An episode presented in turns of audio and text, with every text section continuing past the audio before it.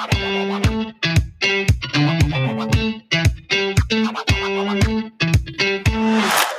a todos, bienvenidos a un nuevo capítulo de Cine Anestesia. Después de unos meses de pausa, de desconexión, de sanación, se siente hermoso volver a este espacio. Soy Daniel Boleda, soy su host y hoy en este corto capítulo quiero rendir homenaje con mucho agradecimiento al 2020, que sin duda será un año que nunca olvidaremos, creo que nos cambió la vida a todos, y quiero compartirles algunas reflexiones, ya que considero que este fue un año revelador, vino a sorprendernos, literalmente nos cogió sin anestesia, porque nadie se imaginaba ni estaba preparado para todas las sorpresas que nos trajo de principio a fin, porque sé que este diciembre muchos hemos vivido estas festividades de manera distinta a años pasados, pero es la nueva realidad y todos estamos aprendiendo y nos estamos adaptando. Si yo le podría definir o poner un nombre a este 2020, sin duda sería el año del despertar, porque creo que gracias a la incertidumbre, a los retos, a las noticias desalentadoras, a las pérdidas en todo sentido, y a todas las experiencias desafiantes que pudo haber traído este año, creo que también fue el sacudón suficiente y necesario que nos obligó a todos a darnos una pausa, a ir más despacio y a soltar el acelerador para darnos cuenta de todo lo que verdaderamente importa.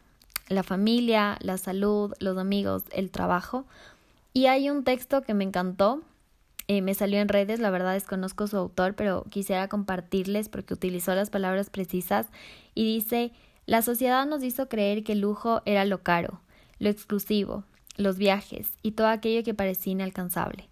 Pero hoy nos damos cuenta que lujo son esas pequeñas cosas que no sabíamos valorar. Lujo es estar sano, lujo es no pisar un hospital, lujo es respirar sin mascarilla y sin necesidad de oxígeno. Lujo es reunirte con tu familia y tus amigos. Lujo son las carcajadas, los abrazos y los besos. Lujo es estar vivo y no lo sabíamos. La verdad es que este texto despertó muchísima reflexión en mí y creo que es necesario y te invito a hacer una pausa y a ponerte consciente también de todas esas cosas que durante años hemos dado por sentadas, que tal vez hasta este año no les habíamos dado el valor que se merecen. Y honestamente mi definición de lujo este año sí cambió y creo que el simple hecho de darte cuenta de eso y de empezar a valorar todas esas pequeñas cosas ya es un regalazo que nos deja este año y que sin duda va a marcar un antes y un después en la forma en la que convivimos y en la forma en la que nos comportamos. Como les decía, para mí este año fue el despertar y no sé con qué palabra lo definas tú, pero quiero decirte que todo lo que viviste este año fue un regalo para ti. Así que decide ver el aprendizaje de cada desafío o de cada reto que se te presentó. Y sé que esto eh, puede no ser fácil. La verdad es que por lo general cuando a uno se le presenta una circunstancia, lo común es lamentarnos, pensar que solo a nosotros nos pasan esas cosas y por lo general reaccionar con mucha ira o con enojo o explosividad. Y si bien es importante que no ignores estas emociones y que te permitas sentirlas, también es necesario que cuando ya te sientas un poco más lista, un poco más liberada, empieces a ver a la circunstancia desde el agradecimiento.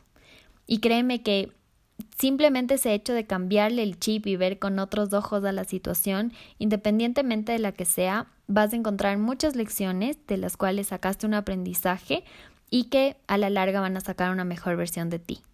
Yo de verdad pienso que un año cargado de tantos aprendizajes no debería ser considerado un año perdido o el peor año para olvidar y el peor de la vida. Y la verdad es que para cerrar este 2020 con buen sabor, te invito a que te conectes con el agradecimiento.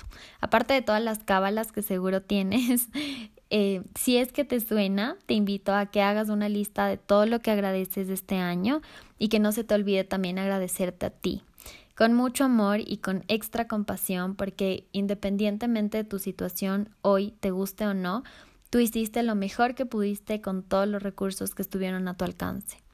Así que eh, yo voy a empezar, les voy a compartir algunos aprendizajes y cosas por las cuales agradezco este año y principalmente es por la salud y por mi familia completa. Gracias 2020 también porque aprendí que un año retador también puede ser un año de oportunidades que despierta la creatividad. Gracias 2020 por enseñarme que no se puede tener el control de todo, que las cosas definitivamente no siempre salen como uno espera o desea y que la vida no es una lista de puntos planificados, porque de un día al otro todo puede cambiar. Gracias 2020 por la conciencia, por la sanación y por demostrarle al mundo que la salud mental también es una prioridad. Gracias 2020 por darme más de lo que necesito y por quitarme aquello que ya cumplió su ciclo en mi vida. Gracias 2020 por enseñarme a amar más, a comunicarme mejor, a expresar más, a agradecer más y sobre todo a soltar. Gracias 2020 por el miedo, por la sacudida y por el despertar. Y para ir terminando, gracias a la Dani del 2020, que nunca perdió la fe, que se mantuvo positiva, que no dudó ni un segundo en invertir en sí misma, que tuvo la valentía de cerrar ciclos muy significativos, de aceptarse llorona y vulnerable y que está aprendiendo a soltar. Gracias también a la Dani que se atrevió a salir de su zona de confort y creó sin anestesia para ponerse al servicio. De verdad yo creo que conectarte con esta frecuencia de agradecimiento hace una diferencia gigante en cómo te sientes. Así que si es que te resuena, espero que te des la oportunidad de hacer este ejercicio y que te sirva para empezar este 2021 con muy buena actitud, con la mejor disposición. Y no quiero terminar sin agradecerles a ustedes también por escucharme, por regalarme unos minutos de su día, por todo el cariño y por toda la buena vibra que me mandan. Mil gracias de corazón. Espero que todo lo que me deseas se multiplique en tu vida y que tengas un nuevo año lleno de salud, de amor, de mucha paz y de abundancia. Thank you.